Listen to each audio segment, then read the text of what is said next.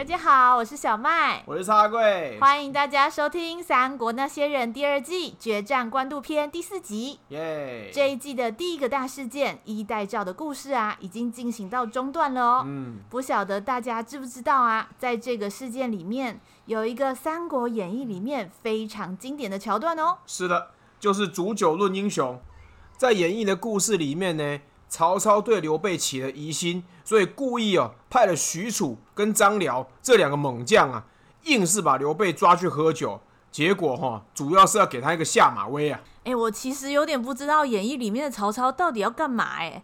他叫刘备讲谁是英雄，然后刘备讲了半天，他又都说不是，感觉就只是要铺他最后讲的那句：哎，现在天下的英雄就只有你刘备跟我曹操而已啊。嗯。在演义里面的话，哈，说起来呢，曹操应该一开始哈，只是想要先吓吓刘备而已。结果哈，他看刘备一一副胸无大志的样子，后来就改成单纯的下午茶了。所以啊，那个天下英雄哦，只有你刘备跟我曹操这句话哈，哦，我觉得喝醉告白的成分比较大。欸，所以是这种气氛吗？所以是霸气总裁要把人掳到家里来？然后这样那样的桥段吗？哦，对啊，你看，难怪刘备吃惊到筷子都掉了。他究竟是开心还是高兴呢？哎，等一下，开心不就是高兴吗？所以演绎是这种走向的吗？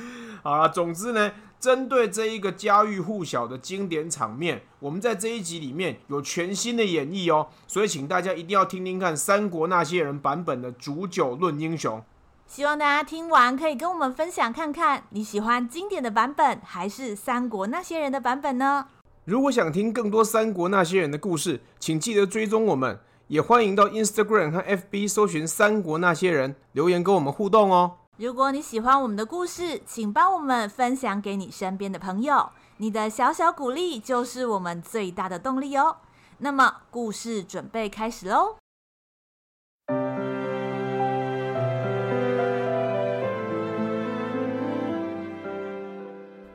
英雄也当过龙套，小人物也能做主角。每周五晚上，让我们一起来听听三国那些人说说他们的故事吧。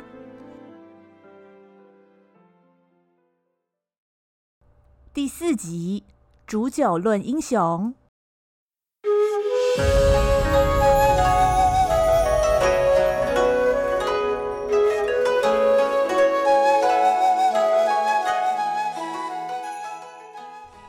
衣带诏带来的风暴正在许都城内酝酿，曹操、刘备、董承各有盘算，冲突一触即发。然而，皇城之外，另一个更大的危机正在悄悄成型。四世三公的望族袁绍，靠着袁家门生故吏满天下的政治优势，以及袁绍本人优秀卓越的号召力，在华北地区迅速扩张地盘。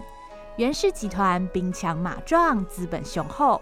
在这段期间，北方的诸侯们一个一个败在袁绍的手下，只有幽州的公孙瓒不愿意认输，依旧负隅顽抗。报，将军，幽州边境好几处据点已经被袁绍联军攻破，我们该怎么办呢？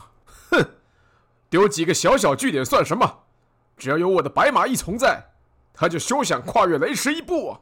呃，可是，可是袁氏集团这几年蒸蒸日上，越来越难对付，将军有把握吗？切，少长他人志气，灭自己威风。不错，袁绍的势力是越来越大，可是我的白马义从也越来越厉害。这几年我是更加强训练了，除非袁绍有办法把整座城带来对付我，不然不管他带什么样的兵种过来。我都有办法把他赶回去。公孙瓒性如烈火，打仗时总是身先士卒。手下的骑兵亲卫队由于清一色骑乘白色战马，号称白马一从，能征惯战，悍勇难当，是公孙瓒赖以成名的部队。靠着这支劲旅，公孙瓒不但为朝廷平定内部叛乱。更在边境击退了入侵关内的游牧民族，辽东和辽西一带甚至盛传着看见白马就要让路的说法。由此可见，公孙瓒的实力确实非比寻常。所谓一山不容二虎，志在天下的袁绍，如果要进军中原，就必须先称霸北方，而公孙瓒便是袁绍不得不除的阻碍。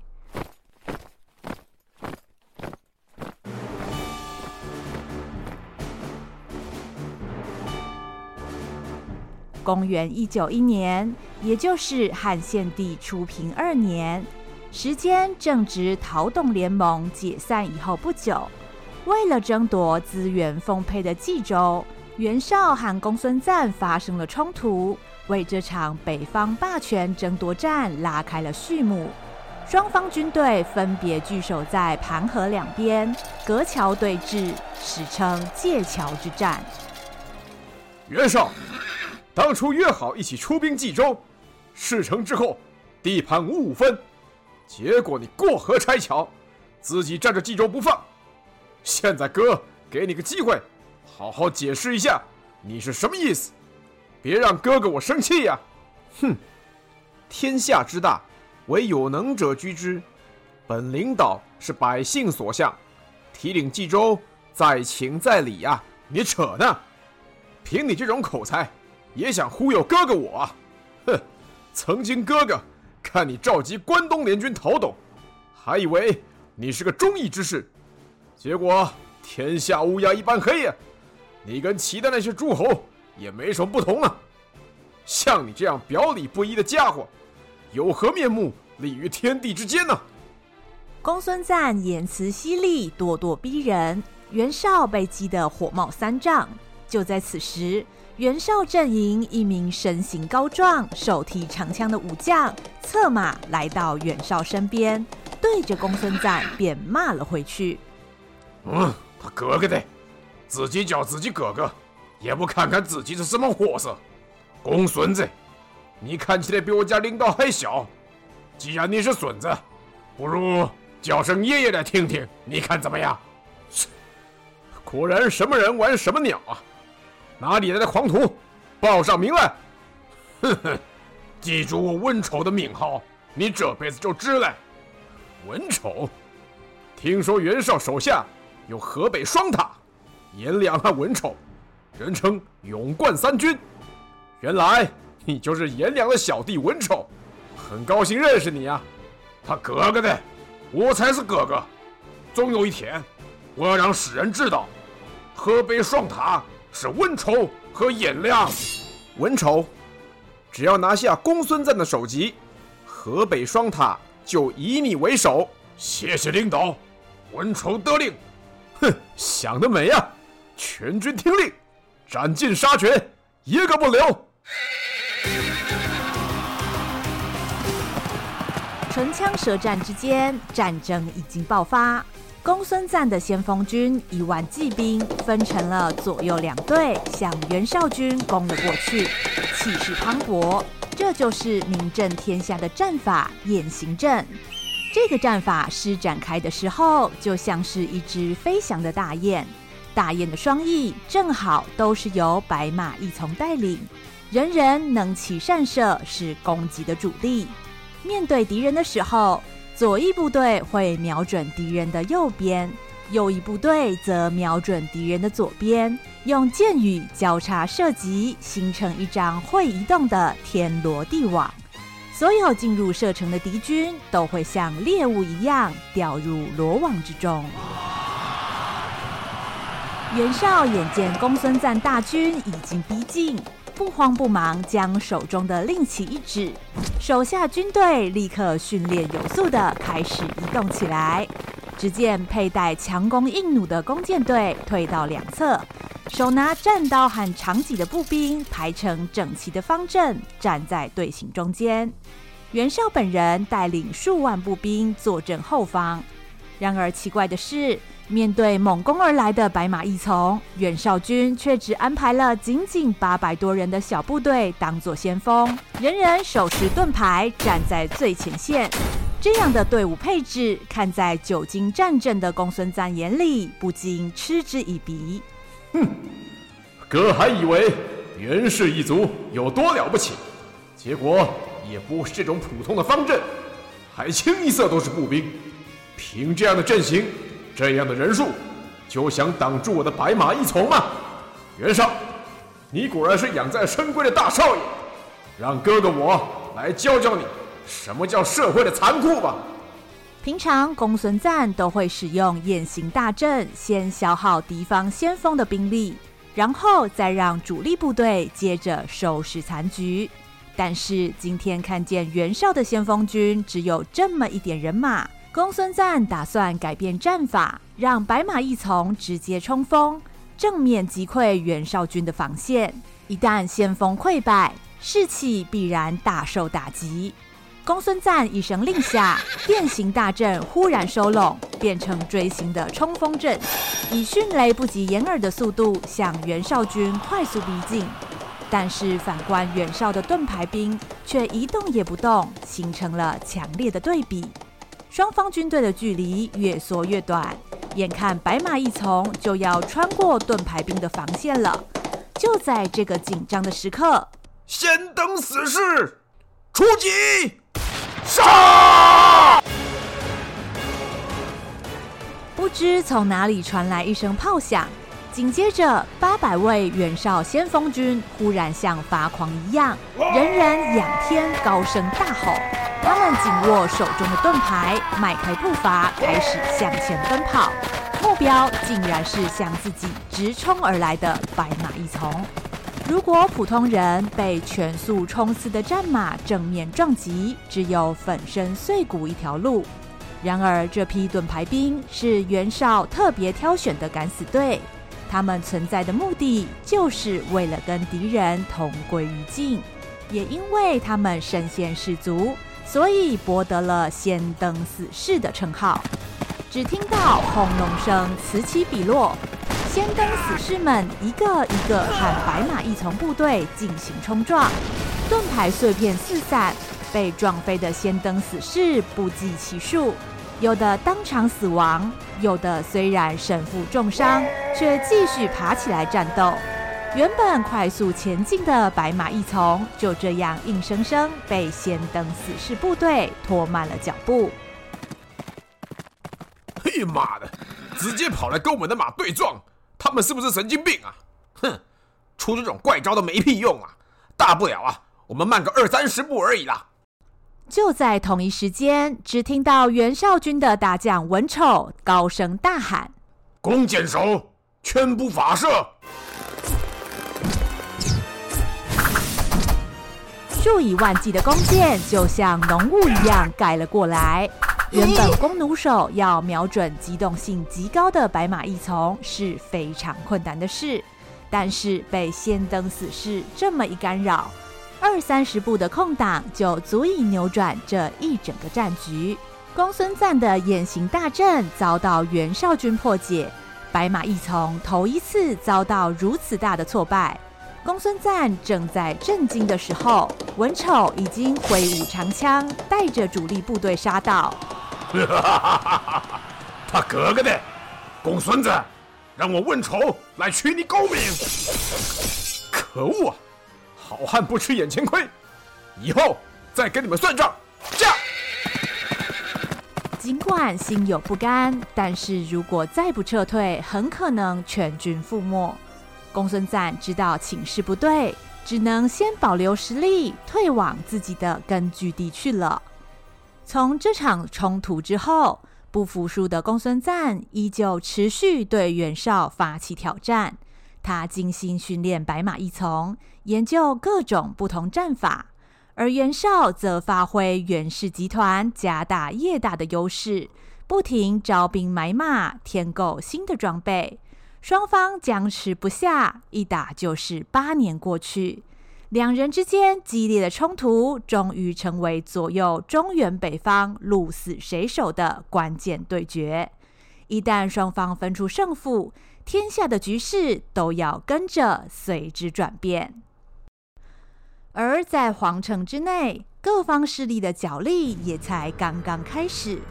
刘备在许褚和刀斧手的护送之下赶往丞相府，不出一盏茶的时间，已经到达了目的地。刘备放眼望去，映入眼帘的是一座占地广阔却十分朴素的宅院，四周用大约两人高的墙围着，暗红色的大门散发出沉稳雅致的氛围。穿过庭院，踏上几阶石阶，就进入了丞相府的大厅。只见曹操已经站在大厅的门口等待。玄德啊，听许褚说你在家做好多好多的大事啊，怎么不分享来参考参考啊？说不定咱俩可以一起干啊！刘备心中微微吃惊，表面上却做出若无其事的样子。哦曹大人说笑了。刘备刚刚入朝，每天光是研究朝中大小事，就分不了身，哪有时间做什么大事呢？哼哼，我看不见得吧。自从皇上认了你这个皇叔以后呢，听说你左将军府的生意也是越来越好啊，门槛都要被踩扁了。什么长水校尉总集、一郎吴硕、工部侍郎王子服。哪个没去拜访过你刘皇叔啊？还说没时间做大事吗？曹操想到那些拉拢刘备反对自己的人，就一肚子火。虽然忍着不提董承夜访刘备的事，以免刘备太过提防，但一开口，不免就是一阵冷言冷语。刘备听到曹操这么说，心里反而安心了一些。其实。曹操掌握了什么资讯，刘备一无所知。但是对于曹操讲话的习惯，刘备倒是相当明白。但凡遇到比较有压力的话题，曹操总会避重就轻，用旁敲侧击的方式回避正面冲突。此时却直接点出了先前送礼物给刘备的人，可见心中十分介意。但若是曹操在意的仅仅是这些大臣私下想要拉拢刘备，刘备倒是心安理得，甚至还得到了趁机劝说曹操的机会。曹大人不愧是丞相，消息如此灵通。这些日子以来，承蒙朝中各位大人厚爱，确实有不少人来拜访刘备，也表达想要与刘备交好的意思。在下以为。我初来乍到，什么都不懂，多与各位大人保持良好的关系，也能稍微缓和一下朝中的气氛。莫非曹大人认为不妥吗？听到刘备提到朝中的气氛，曹操心里隐隐觉得不妙，一时只想打哈哈带过这个棘手的话题。呃，朝中的气氛，嗯，朝中的气氛不好吗？呃，我觉得。挺和气的啊。唉，曹大人，所谓明人不说暗话，在下虽然刚入朝没多久，却也不是个木头人。朝中气氛怎么样？曹大人，难道不该负点责任吗？刘备话锋一转，忽然单刀直入了起来。曹操瞬间从质问对方的人变成了被质问的人。原本压抑的怒火，瞬间一口气涌了上来。呃，好啊，通通怪我就好了嘛，出一张嘴多简单啊！朝中气氛不好，难道都是我害的吗？跑去讨好你那些什么议郎、校尉，当初皇上还在洛阳流浪的时候，有干什么大事吗？不要说朝政了，连吃的东西都找不到，差点把皇上给饿死了。要不是我来了。汉室早就保不住了，我供他们吃饱穿暖，现在好了，一个一个都把我当成坏人了。见到你这个汉室忠臣，就想拱着你跟我作对，哼，以为我不知道吗？又不是我自己喜欢这样，不然你说怎么样才对嘛？曹操越讲越生气，对他来说。自己一手拯救了落难的皇帝和文武百官，还想方设法把整个朝廷整顿得井井有条。虽然其中不免带有奉天子以令不臣的野心，但也有为汉室和天下百姓谋福的用心良苦。然而，曹操不能忍受没有效率的做法，为了让百废待兴的朝政用最快的速度步上正轨，任何反对的声音都被他视为迈向和平的阻碍，用不容置疑的手段排除。为此，自己一片苦心却被当成了凶神恶煞，曹操不禁觉得颇为委屈。刘备看到曹操忽然发起脾气，更加肯定了自己的猜测，决定要趁今天这个机会，好好劝劝曹操，希望能够借机修复曹操和献帝之间的关系。曹大人，您觉得，当今天下，谁能算得上是英雄呢？曹操气升到一半，刘备忽然丢出一个毫不相干的问题。一时间不知道他葫芦里卖的是什么药，疑惑之下，原本的熊熊怒火倒是弱了三分。谁是英雄？这跟英雄有什么关系啊？当今朝中啊，只有一堆狗熊，哪来的英雄啊？当今之事，群雄并起，四处卧虎藏龙，不见得一定要在朝为官才能当英雄。曹大人，你从年轻的时候。就四处闯荡，经历各种大风大浪，一定知道谁能称得上当世英雄。还请您不吝跟在下分享。这你这个话题也换太快了吧？不知道你这个怪脑袋又想说什么大道理？罢了罢了，就依你吧。要我说啊，当今天下称得上是英雄的，根本数不出几个来，想分享都没得讲啊。不然这样，我来提一些人选吧。淮南袁术兵多将广，自号众家皇帝，可算得上称霸一方的英雄吗？这袁术，哼，袁术篡汉自立，天下人人得而诛之。现在啊，已经是强弩之末，早就一脚踏进棺材里了，哪算得上什么英雄啊？那河北袁绍四世三公，门生故吏满天下，雄踞北方，无人能与之争锋。算得上英雄吗？袁小美那个家伙我还不清楚吗？他呀，就是官架子摆很大，其实胆子小得很，说的一口好计划，哼，真的要做决定的时候啊，优柔寡断，成不了大事，不算英雄。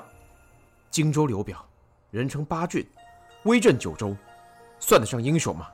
刘表嘛，绣花枕头，不算英雄。江东孙策。英勇善战，智谋过人，人称小霸王，可以算是英雄吧？孙家小子，不过仗着他老爹孙坚的威名才有今天，也算不上英雄。那还有刘璋、张鲁、张绣、韩遂。哎，行了行了，越讲越不像话。前面那几个就算了，你后面提这种货色是故意的噻。姓刘的，我警告你啊，不要再浪费时间了。你到底想要说什么啊？刘备微微一笑，静静地说：“曹大人眼界这么高，各方豪杰都达不到您的标准。那在下想问您，曹大人，您觉得自己是英雄吗？”曹操听到刘备这么一问，忽然间倒是愣了一愣。他一直觉得自己为了天下奋斗。就算用上什么阴谋诡计或是激烈的手段而背负骂名，也只是因为天下茫茫，竟然没有一个知己能够了解他的苦心。然而刘备的问题，迫使他用另一个角度来看待自己的所作所为。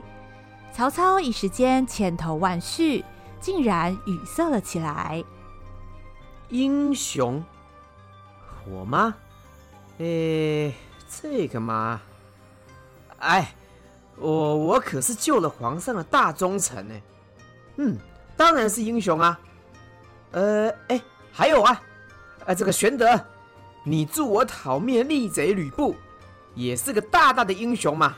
嘿嘿嘿嘿。面对曹操用打哈哈来搪塞的老方法，刘备也不以为意，只是真心诚意的说。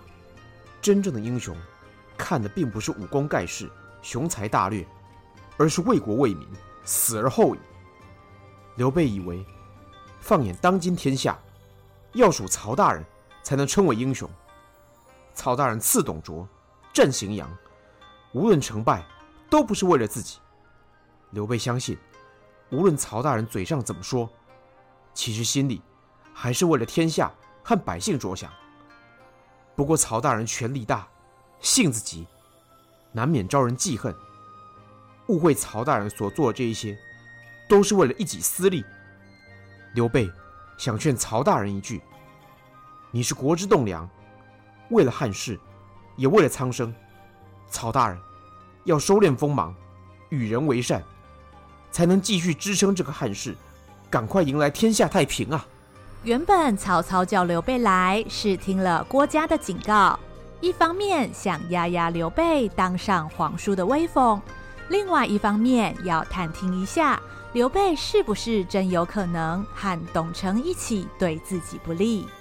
然而刘备的这番话却精准道出曹操心里长久以来不被同理的委屈。也勾起了他心中年轻时那奋不顾身的勇气。在这一刻，曹操真心想要当个为国为民、死而后已的英雄。然而，很快的，他又想起自己曾经做过的那些不那么英雄的事，那些被无辜杀害的徐州百姓，那个梁晋元绝时戴罪而死的梁关。还有受到自己和陈登欺骗，丢了城池，部下被屠杀殆尽的刘备，他对自己的诡计一无所知，现在还如此诚挚地称自己为英雄。想到这里，曹操只能一边掩盖自己的心虚，一边小心翼翼地问：“嗯，既然你知道我是为了天下跟百姓。”所以，你不会跟那些酒囊饭袋一个鼻孔出气，打着汉室的名义来搞我吧？这点曹大人无需多虑，只要您心向汉室，在下绝对和曹大人站在一起。请让我协助曹大人匡扶汉室，让百姓都过上安乐富足的日子吧。曹操此时心中五味杂陈，听了刘备这番肺腑之言。虽然对刘备和董承勾结的疑虑是完全放下了，但挥之不去的罪恶感却让曹操更加烦躁，只好再次使出顾左右而言他的伎俩。哎呀，呃，我当然心向汉室了嘛！瞧你拐这么大个弯讲这个大道理，我耳朵啊都长茧了。哎，来来来，今天找你来呀、才不是要谈这种扫兴的事情啊！哎，你看。这是咱们乔县出的美酒，叫做九运春。今年稻米的收成好啊，酿的酒啊也香得很呢。还有啊，这是刚收成的青梅，酸酸甜甜的，再配上这个温过的酒运春呢，更是如虎添翼呀。呃，陪曹大人喝酒，那当然没问题。不过刘备还是要提醒您，皇上年纪尚轻，曹大人若是对他太过严厉，恐怕皇上。误会曹大人的用心，可能会……哎，好了好了，我知道了啦，别啰嗦了。这个温好的酒啊，都要凉掉了。哎，来来来，咱们到花园呐、啊，一边赏花一边喝吧。眼看曹操心急的拉着自己就走，刘备虽然担心衣带诏的事，但心想来日方长。曹操虽然不爱听劝，似乎也没有篡逆的意思。之后再多和他说一说，改善他和皇上以及其他大臣的态度，或许就能消弭这场杀机。谁也没想到，这一天的煮酒论英雄，竟然是刘备和曹操此生最后一次心无芥蒂的把酒言欢了。自从界桥之战以后，公孙瓒和袁绍的争斗就没有停止过。多年交锋，彼此互有胜负，谁也无法多推进一步。然而，这个护角的局面最后还是被袁绍给打破了。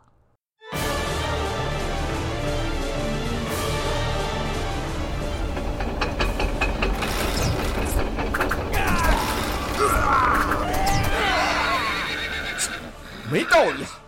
我的白马义从，我的白马义从，可恶啊！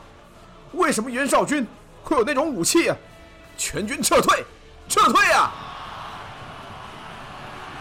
公元一九八年，所向披靡的白马义从败在袁绍军的秘密武器之下。公孙军没有人知道那种武器叫什么名字，只记得它跟城墙一样高，从上面射出来的箭像暴风雨一样密。幽州防线全面溃败，无力回天的公孙瓒只好狼狈撤退。启禀领导，幽州境内的公孙军势力都已经被我军歼灭，另外也缴获粮草军械，数量。尚在点算之中。嗯，有公孙瓒的下落吗？根据可靠消息，公孙瓒已经放弃其他据点，带着剩余的部队退往易京去了。嗯，甚好。看来公孙瓒已经是强弩之末。今日兵进幽州，众位将士功不可没。传令下去，所有弟兄休整三日。本领导要大宴文武，犒赏三军。谢谢领导。就在负责汇报战果的士兵退下之后，一个袁绍军的谋士缓缓从后面走了进来。这个人衣着华贵，看起来是个有钱人，脸上堆着笑容，但两只眼睛却明显透露着贪婪的目光。两手背在身后，手指不停搓动，好像在盘算着什么。恭喜领导大获全胜！一旦再擒住公孙瓒，领导就是北方唯一的霸主。日后兵进中原，放眼天下，也是指日可待呀、啊。原来是许攸先生，您赞谬了。今日若是没有先生和其他智囊出谋划策，本领导何来今日的胜利呢？哦，不不不。领导此言差矣，主要应该是我许攸和五个儿子为领导在奔走张罗，其他智囊，我就不予置评了。若是说的太多，我岂不是遭人妒恨吗？哎，许攸先生言重，本领导一向赏罚分明，先生举全家之力尽忠，本领导绝不会亏待。带回冀州之后，先生与五位公子，除原有俸禄之外，另外各赠黄金千两，以资鼓励。贪财贪财，谢领导。哦，对了，许攸还有一事禀报。许攸伸手到袍袖里摸出了一封信件，信封上用工整的字体写着。晋城朝廷大将军袁公本初。接着，许攸又拿出了一个盒子，盒子不大，但外面包覆着紫色绣金线的绢布，看起来是装着贵重的物品。淮南袁术派使者快马带来此封书信，以及一个锦盒，请领导过目。哦，呈上来。原本准备回营处理后续工作的袁绍，听见是袁术捎来的书信，心头不禁一震。近年来忙着四处征战，他已经太久没有和弟弟接触。最接近的一次是袁术在寿春城遭到围攻，袁绍写信请刘表出兵，让袁术不至于全军覆没，有机会撤回汝南。袁绍打开了信件，里面的字迹他再熟悉不过，是他弟弟袁术亲笔所写。汉室气数将尽，豪强割据，就好比战国时代七雄争霸，唯有强者才能获得最后胜利。袁家四世三公，是天下所有百姓心之所向。今天。你拥有四州，人户百万，论武力和德行，各方诸侯无人能出其右。我将传国玉玺交给你，希望你担下这个重任，登上大位，光耀袁家。弟，袁术拜上。袁绍看到信的内容，脑中顿时一片空白。这是真的吗？那个天上地下唯我独尊的袁术，竟然会提出要把地位让给自己？那个曾经责怪自己丢下家族的袁术，竟然会把光耀家族的责任交给自己？袁绍一边克制内心的疑惑，一边慎重其事的打开那个木盒。映入眼帘的那块传国玉玺，再再告诉袁绍，这是千真万确的事。不过，对袁绍来说，真正让他惊讶的是这封信的最后几个字：“帝袁术拜上，帝袁术拜上。”我还以为我再也没有机会当你的大哥了。从当年和袁绍不欢而散以后，袁术再也没有称呼过袁绍一声哥哥，仿佛小时候兄弟融洽的感情从来没有存在过。这么多年以来，两人形同陌路。他们试着告诉自己，自己并没有这个兄弟，但是想要回到过去那个美好时光的情感，就像掉在土里的种子。随着时间的经过，默默的发芽，而且越长越茂盛。看到袁术用弟弟自称，袁绍的心中相当激动，一阵酸楚的感觉从脖子、脸颊一路延伸到了眼眶。领导，看您神色有异，敢问淮南袁术在信上说了什么呢？许攸的提问将袁绍从差一点就要满出来的情绪拉回到了现实。袁绍重重摇了几下头，吸了吸鼻子。身为世家大族的领导，自己真正的心情是不可以让身边的人知道的。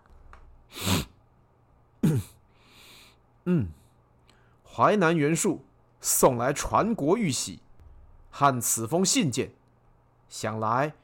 是为向本领导表达求和之意。啊、原来如此，看来那袁术也知道自己的处境，所以放低姿态寻求援助。那这样的话，不知领导有何打算呢？许攸先生，本领导要你代笔修书一封，让使者带回淮南，就说本领导接受袁术的诚意。请他们前往青州会合，届时我将派人在那里迎接。领导胸襟广阔，跟那鸡肠鸟肚的袁术相比，真是判若云泥。也难怪袁术要向领导称臣呐。许攸，本领导只叫你修书一封，没叫你妄发议论。嗯嗯，是是，属下多嘴，属下这就去办。许攸原本想趁机拍拍袁绍的马屁，却料不到袁绍的眼中忽然传来了一股怒意，吓得许攸连忙噤声，唯唯诺诺的退下了。袁绍看着手中的信件和传国玉玺，又抬头看向了南方。他奋斗多年。如今北方霸业将成，亲族兄弟也将跟自己团聚，这一切的一切都近在眼前。踌躇满志的袁绍觉得这是人生中最充实的一刻，然而他内心依旧还有个小小的声音在问：这美好的一切，自己真的能够拥有吗？距离刘备被邀请到丞相府已经过了两天，虽然和曹操面对面深谈，让他放心了一些，但董承托付衣带诏的景象，就像是一块沉重的大石压在刘备的心上，生怕稍一不小心，这块大石就要崩落坍塌，将牵连在内的所有人都砸得头破血流。焦急的刘备原本打算尽快找董承谈谈，希望能够向他说明曹操并没有谋反的意图，询问这纸刺杀曹操的诏命是否还有转圜的余地。然而奇怪的是，董承不但早朝时来去匆匆，根本不给刘备说话的机会，甚至刘备特地到董承家拜访。董承也称病不出，给刘备一个软钉子碰。哎，刘皇叔，真是不好意思，咱家老爷呀，今天也身体不舒服，恐怕还是不能见客。皇叔，您请回吧。这就怪了，董国舅上朝的时候健步如飞，从来没有看过他有什么疲惫的样子，怎么可能每天一回家就身体不适？莫非他气我那天晚上没有立刻答应他吗？但这件事牵连如此重大，确实不宜贸然行事。难道董国舅已经开始自己行动了吗？若是如此，可就糟了呀！啊，大哥，我看那个董承啊是不会出来了啦，在这里白等也没意思，咱们赶快回家吃饭嘛。弟弟我啊是最讨厌在门口等人的啦。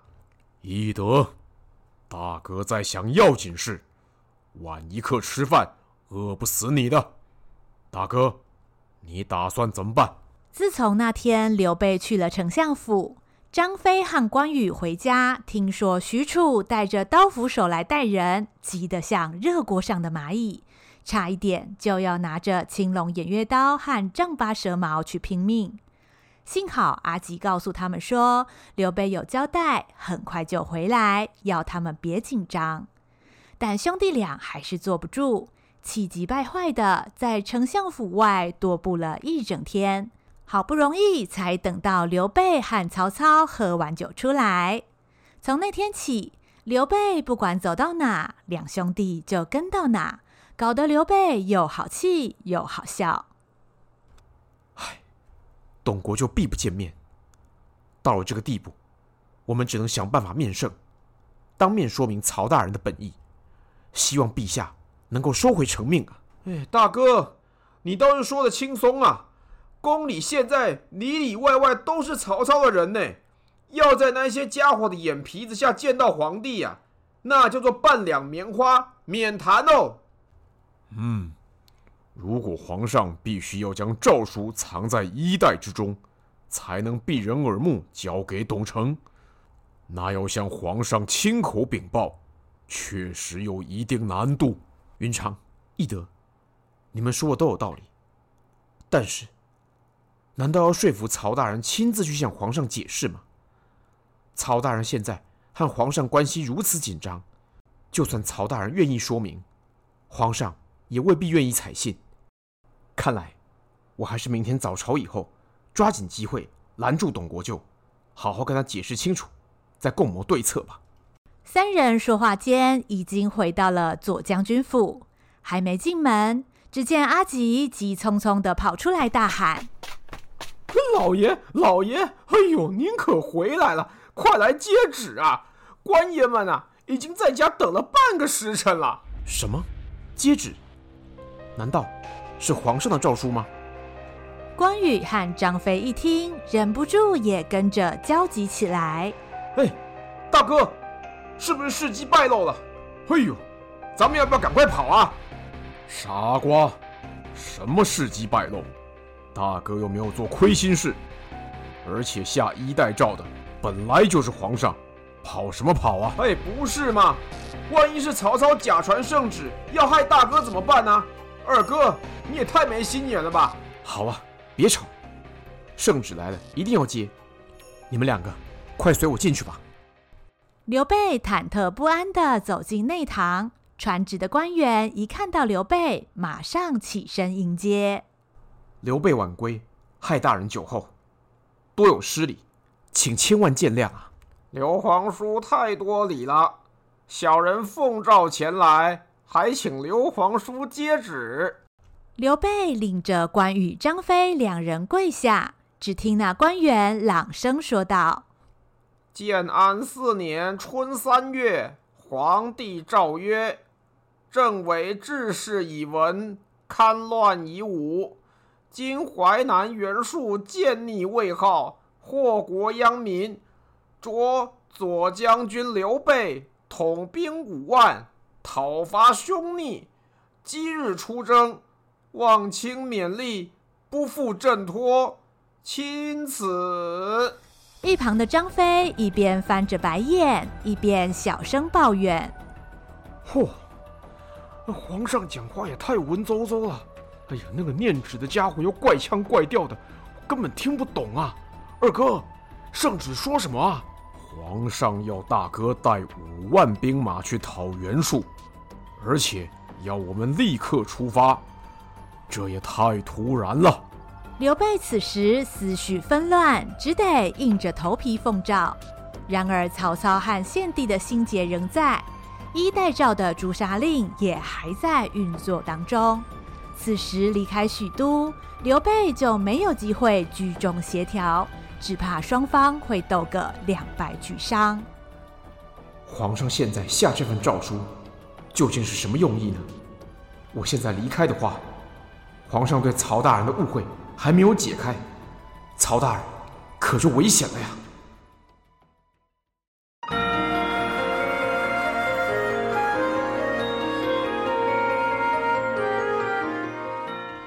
变故突如其来，刘备和平化解干戈的希望，因为献帝讨伐袁术的命令而破灭了。曹操、献帝和董承间的纠葛，究竟会安然落幕，还是悲剧收场？公孙瓒多年来的抵抗，将因为袁绍的新武器而土崩瓦解吗？袁术终于向哥哥低头，袁绍心中期盼多年的兄弟团圆，真能如愿以偿的实现吗？下一集。忠诚的另一个模样。